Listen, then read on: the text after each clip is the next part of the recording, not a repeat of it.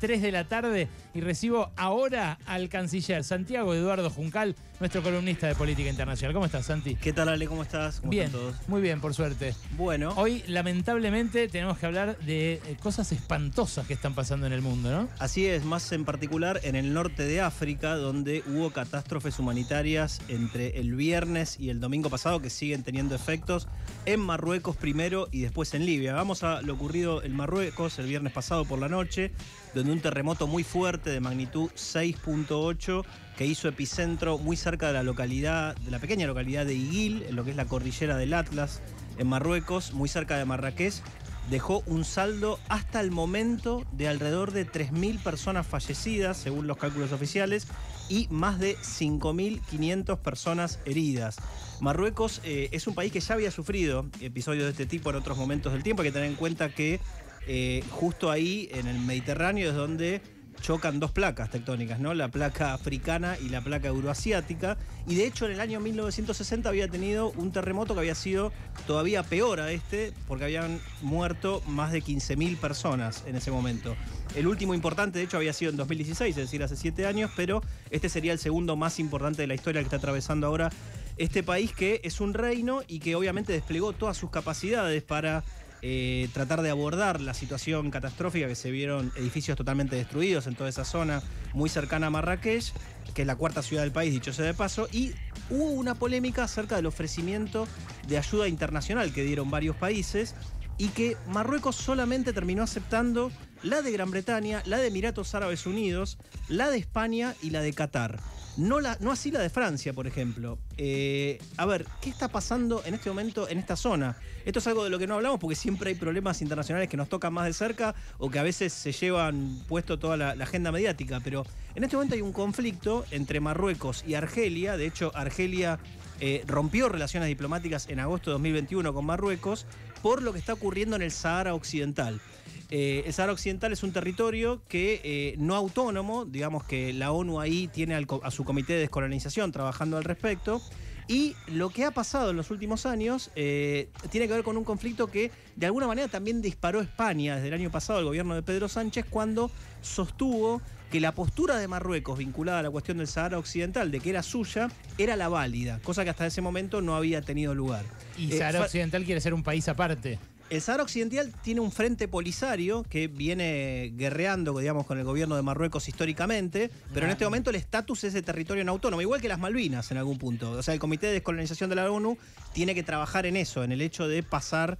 Bueno, las Malvinas están en posición británica. Lo que quiero decir es que es parte de los 17 territorios que eh, de alguna manera tienen que tener un proceso a- alrededor de la ONU para saber de quién son. No, no, no tienen una posesión clara y acordada a nivel internacional. Pero ¿quién controla el territorio? En este momento parte lo controla el Frente Polisario, el Que es Sahara una Occidental. organización armada, Sí. una es guerrilla. eh, Es una, es, sí, una guerrilla que tiene un espacio político también. Y el gobierno de Marruecos que tiene parte de ese territorio que es eh, bastante amplio, digamos. Ellos le llaman lo que serían las provincias occidentales del país, ¿no? Eh, o sea, de- desde, desde la postura del Reino de Marruecos. Uno puede ver en mapas de África, de esa zona de África, donde el territorio aparece, si se mira desde el punto de vista de Marruecos, aparece como parte del territorio marroquí, en otros aparece como territorio en disputa, en otros aparece cierta parte de la Sahara Occidental marroquí y otra dominada, poseída por el Frente Polisario. Bueno, es un conflicto, eh, digamos, abierto, pero justamente Francia ha tenido una posición diferente a la, que tuvo España, en el sentido de que eh, consideró, digamos, que eh, no era parte de Marruecos. Entonces, por eso no aceptó la ayuda francesa en este contexto Marruecos, que se la dio el, el gobierno francés, se la intentó dar, pero lo que también está pasando, y de hecho ha sido un conflicto en España recientemente, es que a pesar de esta cuestión, Marruecos es uno de los estados nacionales que compró el software Pegasus, que vende el gobierno israelí. Y eh, hace meses, a- no, el año pasado, perdón, lo que denunció España es que tanto Pedro Sánchez como su ministra de Defensa como su ministro del Interior estaban contagiados eh, sus celulares por el Pegasus. ¿Cuál es uno de los pocos gobiernos que a nivel mundial le compró de Estado a Estado a Israel el Pegasus? Marruecos. Y en ese momento estaba en el medio de todo este conflicto la cuestión del Sahara Occidental. Entonces se supone que pudo haber sido Marruecos el que contagió, digamos, el celular de Sánchez y parte de sus ministros en un contexto en el que se estaba negociando esta cuestión. Que intervino ilegalmente. Que intervino legalmente en eh, la, digamos, el, Las sí, la intimidad, las sí. comunicaciones, sí. Y además por los, los ministros que habían sido justamente eh, apuntados. No es sabido si es así. España le pidió explicaciones a Israel, Israel no las dio, digo, la justicia española. Y en ese sentido, e- en el medio de todo esto, el mes pasado, Pedro Sánchez viajó de vacaciones con su familia, nada más y nada menos que a Marrakech, lo cual generó un conflicto porque también eh, se fue del país, no anunció que iba a ir, fue un viaje secreto. Bueno, lo, lo que quiero decir con esto es que eh, Marruecos en este momento es eh, un...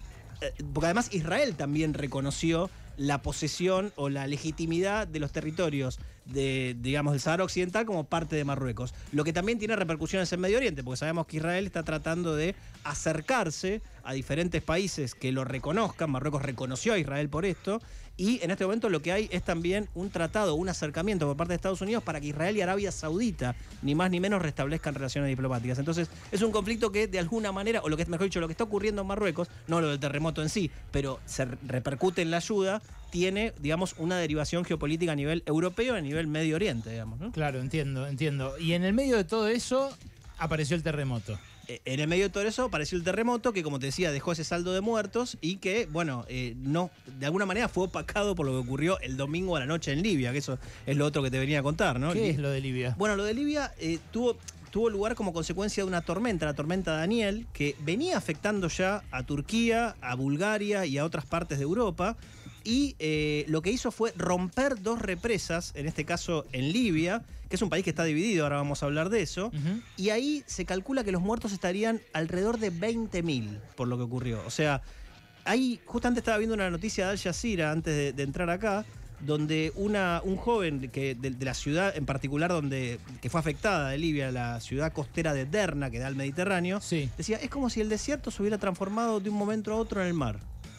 Imagínate eso, un desierto, una zona desértica se transforma automáticamente en el mar. Bueno, hay más de 10.000 personas desaparecidas, hay 30.000 personas desplazadas, todo esto en un contexto en el que Europa siempre teme a eh, el, digamos, el, aluvión de, personas que salen, digamos, problemas migratorios que salen desde el norte de África hacia sus costas. Bueno, eh, colapsaron las represas de manera impresionante. ¿Qué pasa? Hay una cuestión que es que la Organización Meteorológica Mundial sostuvo que esto se podría haber evitado en un contexto político diferente. Por lo que te decía antes, Libia está dividida, recordemos lo que fue en su momento el linchamiento, el asesinato de Gaddafi en 2011, de ese momento a esta parte, en, es- en ese momento fue a través de la primavera árabe, pero fundamentalmente por una intervención de la OTAN con el respaldo de la ONU. Bueno, de ese momento a esta parte hubo dos guerras civiles encadenadas en Libia.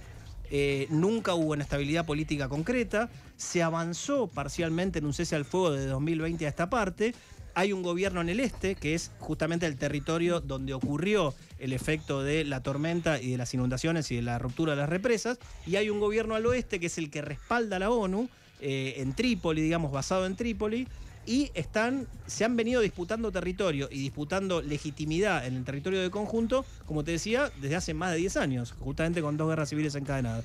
Ahora, ¿hacia dónde va a ir Libia en este contexto? Eh, se habla de la posibilidad de que haya elecciones, pero fueron suspendidas en 2021.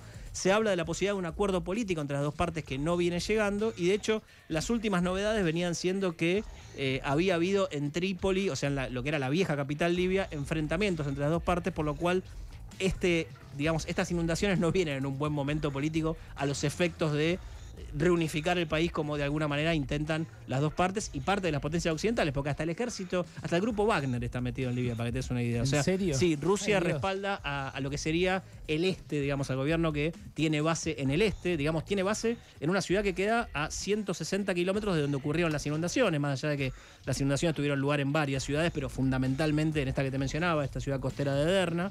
Eh, y entonces, bueno, es un país que tal vez es uno de los países más conflictivos del mundo, con un eh, nivel de desastre humanitario no tan grande como otros, como el caso de Yemen, por ejemplo, en Medio Oriente, pero donde la inestabilidad política ya acumula más de una década después de lo que fueron los 42 años de gobierno de Gaddafi, que también habían tenido bastantes problemas, digamos, en todo momento, acercamientos a Occidente después de haber tenido, haber formado parte de los neolineados, digo, de una cuestión eh, diferente a nivel geopolítico de lo que es la política occidental, pero donde esto viene a generar más problemas todo a lo largo del norte de África, que es una zona importante para Europa, muy yo sensible, no, como Yo no te puedo decir a dónde va Libia, claramente está lejos de, de mi capacidad de análisis y predicción, pero lo que sí te puedo decir es a dónde van a ir los eh, habitantes de Libia. Se van a ir a Europa. Exactamente. Van a intentar irse a Europa como puedan. Como lo vienen haciendo históricamente. Eh, por otro lado, Libia también es una zona de tránsito de personas que vienen de otras partes de África, esto también hay que decirlo. Y además esto se da en un contexto donde África ha sido noticia en las últimas semanas por otras cuestiones, lo que fue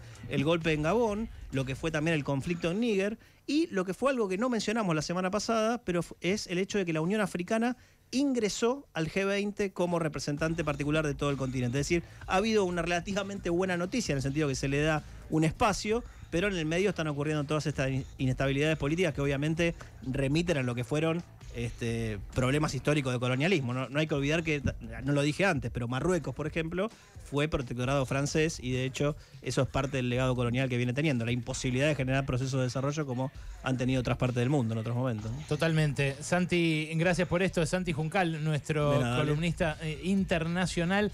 Anteayer contamos, hubo 7.000 africanos que llegaron en un día a la isla de Lampedusa. Impresionante. la isla italiana más al sur, que es a donde en general los detienen. Hay una imagen que a mí me partió el bocho, que es un cordón humano de policías italianos con palos, como tratando de frenarlos y tirarlos al mar Mm. a los que bajaban de las balsas. ¿Viste? Como, bueno, ya Sí, o- o- apocalipsis eh, total y fin de la civilización. Así es. Bien de viernes, ¿no? Bien para Sí, el viernes a la tarde. Para empezar el fin de semana. Gracias, Santi.